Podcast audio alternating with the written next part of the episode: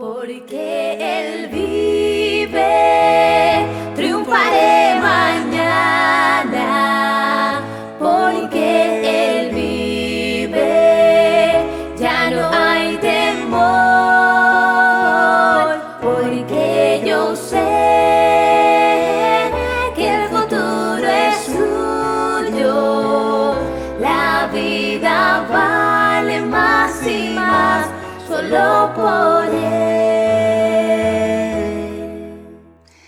empezar esta mañana preciosa festejando la resurrección de Cristo con este himno tan precioso que creo que todos lo sabemos. Porque Él vive, puedo ver el mañana y puedo ver el mañana diferente, ¿no?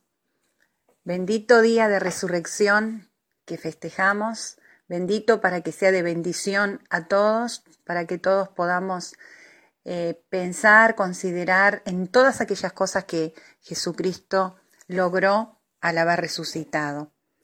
Y quería meditar en esta mañana en el pasaje de Primera de Pedro capítulo 1 de, a partir del versículo 3.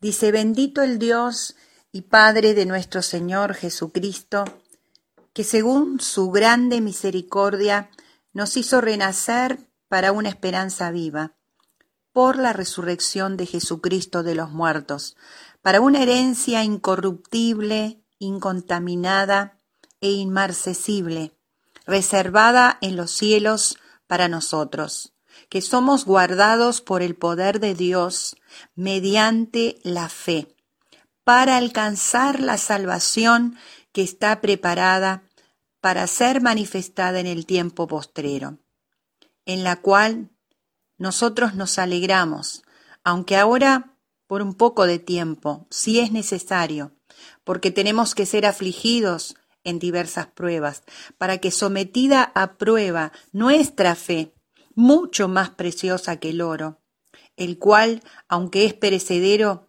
se prueba con fuego, sea hallada en alabanza, gloria y honra cuando se, cuando sea manifestado Jesucristo. Vamos hasta ahí.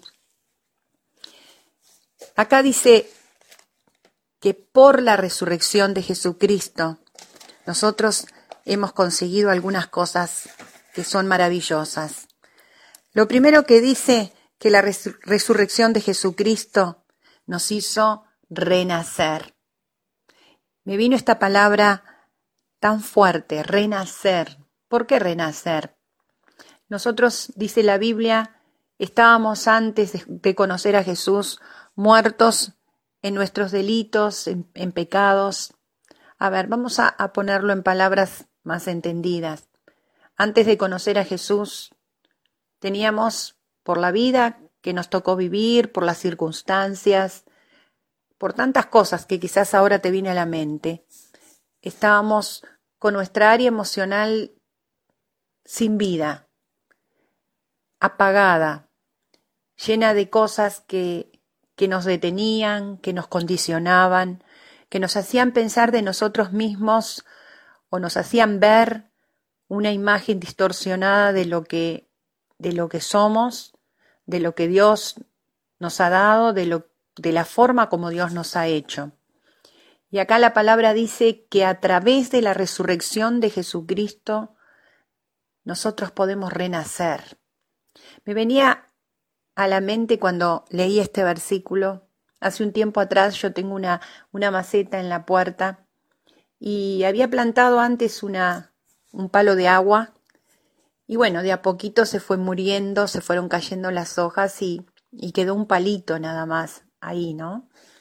Y bueno, después me regalaron otra planta, entonces dije, bueno, voy a sacar, voy a arrancar esa, esa planta que está ya muerta y, bueno, voy a plantar otra. Y cuando me acerqué a ese palito que parecía seco, ahí enterrado, veo unas pequeñas, pero muy pequeñas hojitas que estaban naciendo de ese palito. Y esas pequeñas hojitas, aunque eran débiles, pero eran bien verdes. Así que me alegré tanto porque dije, wow, yo pensé que ya no había esperanza para esa plantita que estaba ahí representada en ese palito seco medio enterrado, ¿no? Pero bueno, estaba vivificándose, estaba renaciendo nuevamente esa planta. Y yo decía, ¿cuántas veces, no? El Señor nos ha encontrado como, como esa planta, ya a punto de, de, de, de desmayar, de, de no seguir más, sin esperanza, sin vida, sin un objetivo para, para vivir también. Pero dice la palabra que la resurrección de Cristo nos hizo volver a nacer, renacer, volver a renacer. Y esto es lo primero que quiero que, que recuerdes en esta mañana. Si Jesucristo no hubiera resucitado, como dice la palabra, vana sería nuestra fe. O sea, no tendríamos en quién creer, no, habría, no había esperanza para nuestra vida. Nosotros seguiríamos como ese palito ahí enterrado, quizás sin esperanza. Pero al Jesucristo venir a nuestra vida, hemos renacido. ¿Y renacido para qué? ¿No? O sea, vuelvo a la vida y ¿para qué? ¿Cuál es el motivo? ¿Qué es lo que me impulsa a, a tener esperanza en esta nueva vida? Dice, fuimos renacidos para una esperanza viva. Esperanza viva. Me encanta ese adjetivo que se le agrega a esperanza. Esperanza viva. O sea, no es esperanza en cosas que van a perecer. No es esperanza en cosas que yo digo, wow, puse toda la expectativa, eh, puse todas mis fuerzas, me preparé, esperé, pero lo que llegó mm, no se sostuvo. Lo que llegó no era lo que yo esperaba. Lo que llegó eh, no permaneció en el tiempo. No, lo que Jesucristo trajo a través de su resurrección es una esperanza viva. Jamás te va a defraudar, jamás va a hacer eh, que vos al, tener esas cosas digas, no es lo que yo esperaba.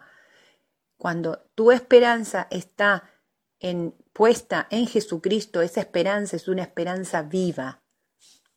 Qué maravilloso que es esto. Y dice, eh, sigue diciendo que nosotros tenemos una herencia en Jesucristo.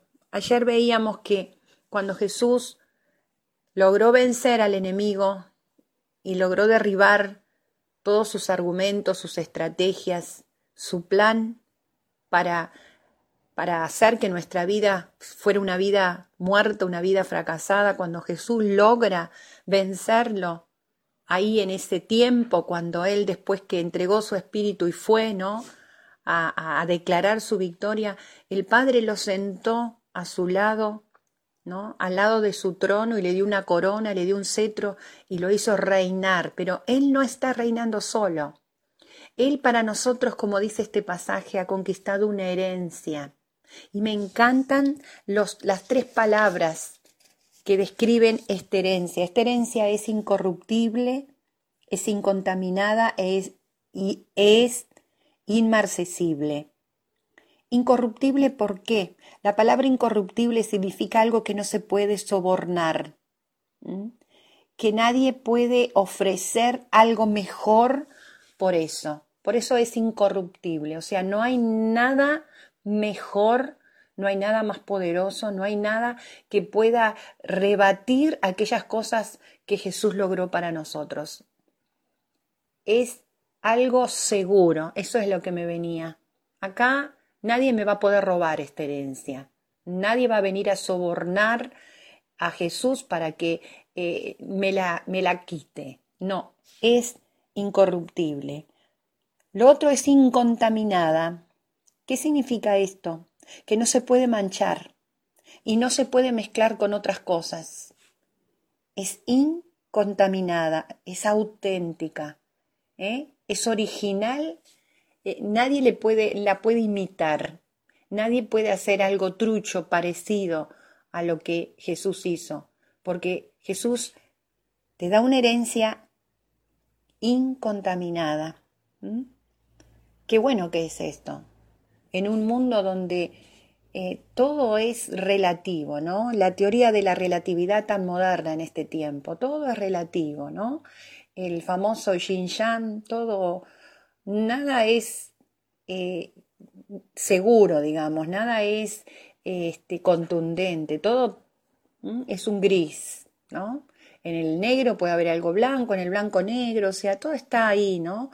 E, e, esa relatividad que nos lleva a, a no ser personas con una postura eh, firme, que todo es como que la gente va detrás del que mejor ofrece, del, del que puede conquistarlo de, de alguna manera por algunas cosas. Lo que Jesucristo nos vino a traer es una herencia incontaminada. Y dice inmarcesible. ¿Qué significa inmarcesible? Que tiene validez para siempre, o sea, no se marchita. Esa es la definición de inmarcesible. No se marchita, o sea, no caduca, no va a caducar esa herencia, no va a tener una, un, un cierto tiempo y va a perder validez. No, va a ser inmarcesible. Me venía a la mente también yo les cuento un poco de mi vida, ¿no? Para que me conozcan un poco más y para que a lo mejor como yo puedan tomar ejemplo de mis vivencias. Cuando yo tenía 10 años, más o menos, desde chica, pero yo estos recuerdos son a partir de más o menos 9, 10 años, a mí me gustaba muchísimo ir a la casa de, de mis abuelas paternas. Digo mis abuelas porque era mi abuela y mi bisabuela, ¿no? Mi bisabuela este, murió a los 96 años, así que yo también la pude disfrutar este, por un tiempo, toda mi niñez y hasta mi adolescencia. Y me encantaba ir a la casa de ellas porque yo iba a uno de los dormitorios de una de ellas, donde había un placar y yo siempre lo abría.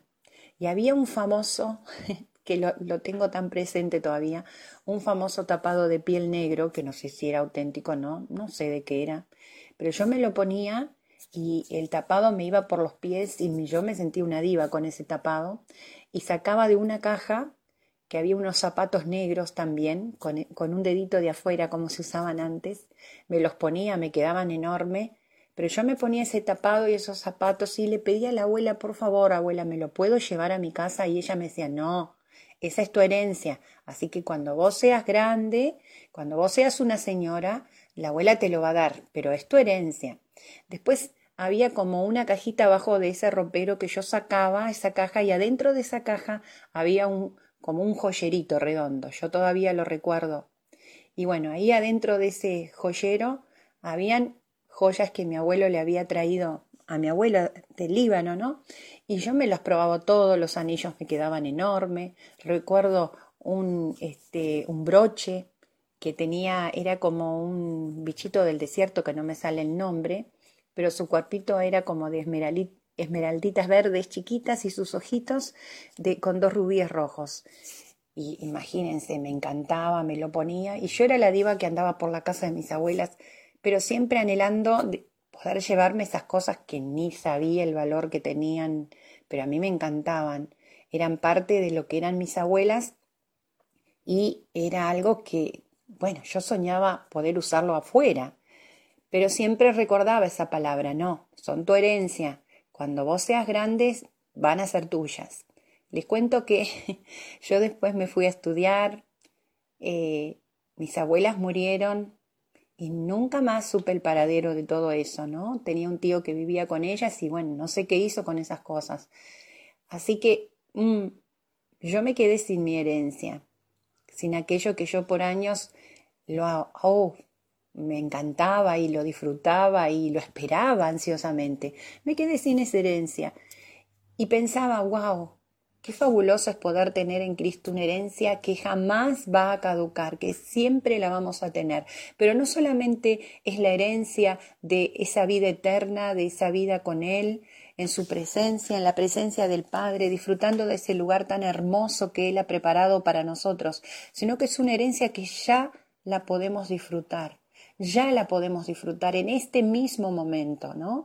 En ese renacer a una vida nueva con Él, en ese renacer, florecer de cosas que quizás han quedado muertas o que están ahí apagadas o que están desfiguradas.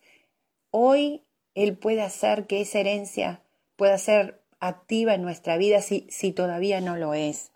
Pero el apóstol Pedro nos aclara algo, ¿no? Que por ahí no es tan lindo como, como lo que venimos diciendo porque esto no nos gusta. Dice, pero ojo, que eso está, eso se puede disfrutar, pero quizás vayan a tener que ser probados por un tiempo. Mm, sabemos de lo que está hablando, ¿no? Muchos de nosotros, quizás todos, hemos sido probados en diferentes tiempos de nuestra vida, probados con pruebas de todo tipo, pruebas económicas, pruebas emocionales, pruebas físicas, pruebas de todo tipo, pero el apóstol Pedro dice es necesario que nosotros seamos probados por un poco de tiempo. O sea, nos aclara, mira, esto no va a ser para siempre. Las pruebas no duran para siempre. El tiempo de, de digamos, de dificultad, de, de depresiones a veces, no va, no es para siempre. ¿no? Y esto nos da ¿no? Una esperanza también, una esperanza viva también. ¿Para qué es necesario que nosotros seamos probados? Porque la herencia que Jesús nos dio a través de su resurrección se activa de una manera. ¿Está la herencia? Sí está. Es como Él ya la depositó.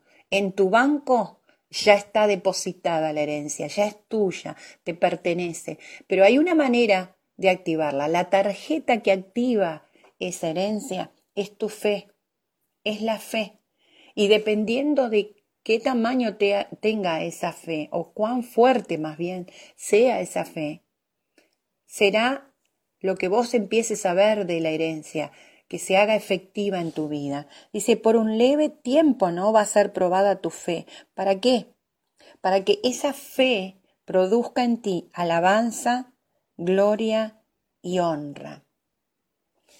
¿Qué está produciendo la fe en nosotros? ¿no? Yo me preguntaba en este tiempo de prueba, de prueba difícil, sí, es difícil, es difícil porque eh, mueve lo que, todo lo que somos, ¿no? Mueve, mueve nuestras emociones, nuestro físico, nuestra vida espiritual. ¿Qué está produciendo nuestra fe en esta prueba? ¿Está produciendo alabanza? ¿Está produciendo gloria? ¿Está produciendo honra? Todo esto tiene que ver con una rendición de nuestra vida.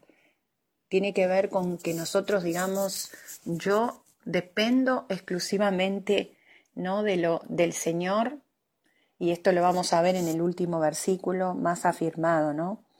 Nuestra fe, nuestra fe probada en este tiempo nos va a hacer crecer y nos va a hacer eh, empezar a disfrutar esa herencia de otra manera, empezar a ver cosas que todavía nosotros no la hemos podido ver en nuestra vida.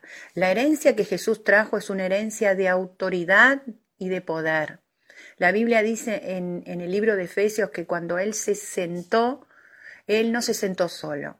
Dice que Él se sentó juntamente con todos aquellos que creemos en Él, con todos aquellos que, que entendemos y, y, y, aceptamos y adoptamos esa herencia que Él nos trajo. Y dice que al sentarse juntamente con nosotros, ahí reinando en, él nos dio autoridad, nos dio autoridad sobre qué? Dice, sobre todas las cosas que se nombran en los cielos.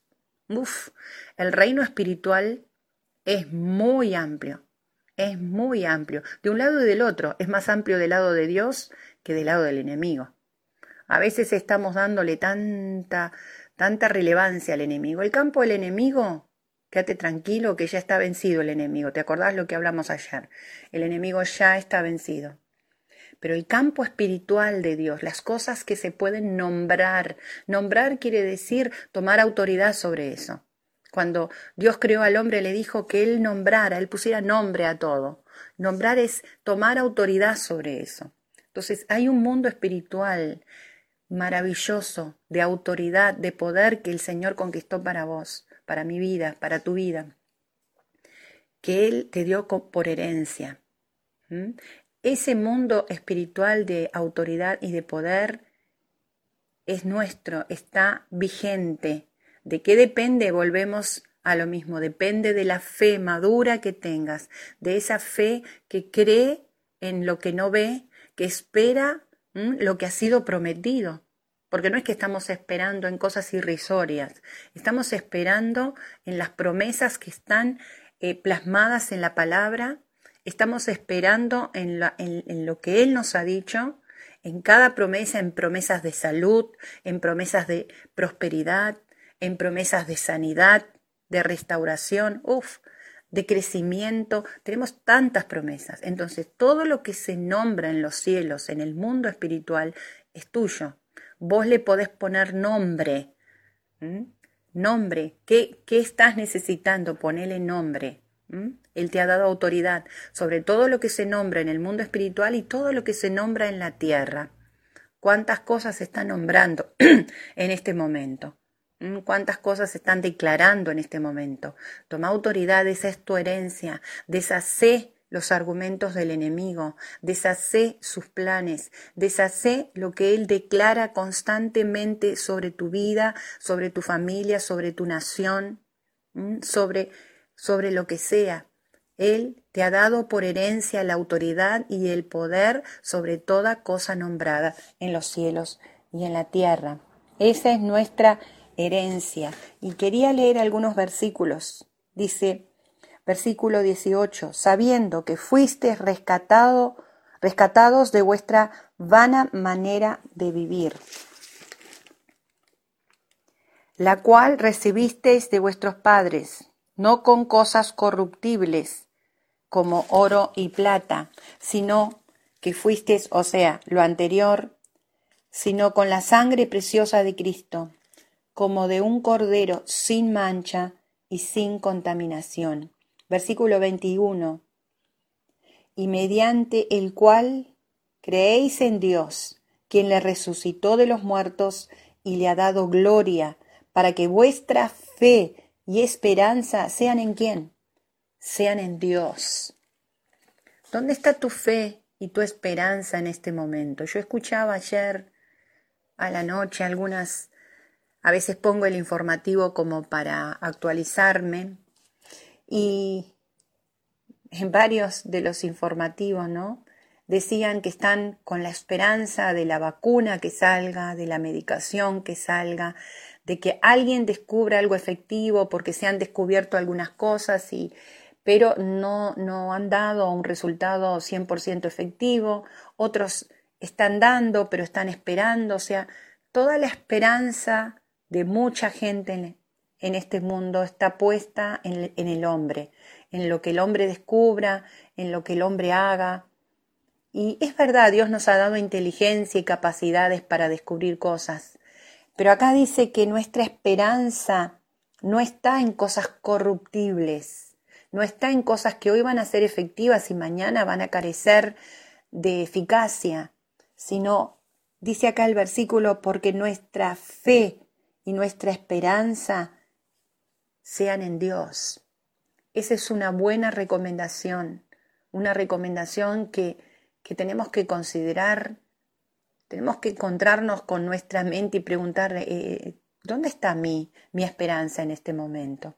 He hablado con algunos de ustedes en estos días y, y sí, estamos pasando tiempos donde cada día es, una, es un desafío de fe.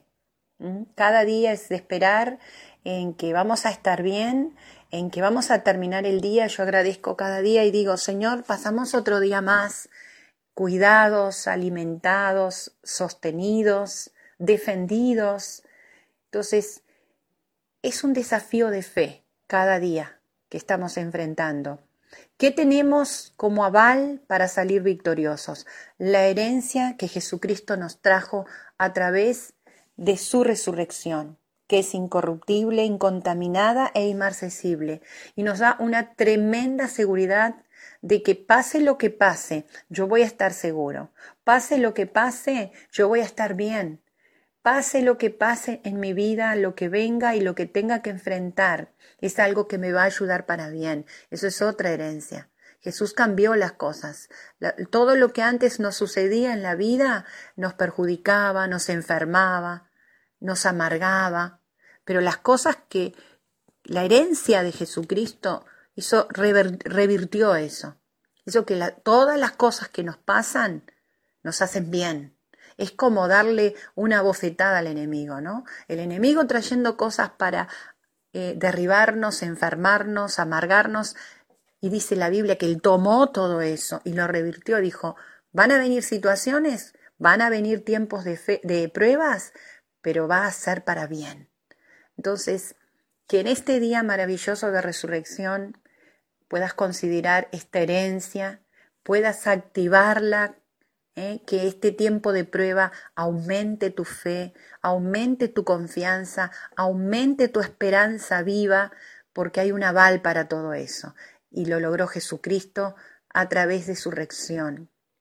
Te bendigo, hermano, te bendigo, que levantes los brazos en alabanza, en gloria, en honra a aquel que lo hizo todo, lo hizo todo para que vos fueras más que victorioso, para que te sintieras fortalecido, para que te sintieras que todo va a estar bien. Vamos a pasar esta prueba y mi oración constante es que después de esta prueba, muchas, si no todas, las cosas cambien, cambien en mi vida personal, en mi familia, en nosotros como comunidad de fe cambiemos, porque vienen cosas que Dios quiere hacer grandes. Esa es nuestra herencia. Dios te bendiga, que pases un hermoso día meditando, adorando, disfrutando y bueno, haciendo todo lo que estamos haciendo, comiendo, jugando. Dios te bendiga mucho, te amo y te extraño.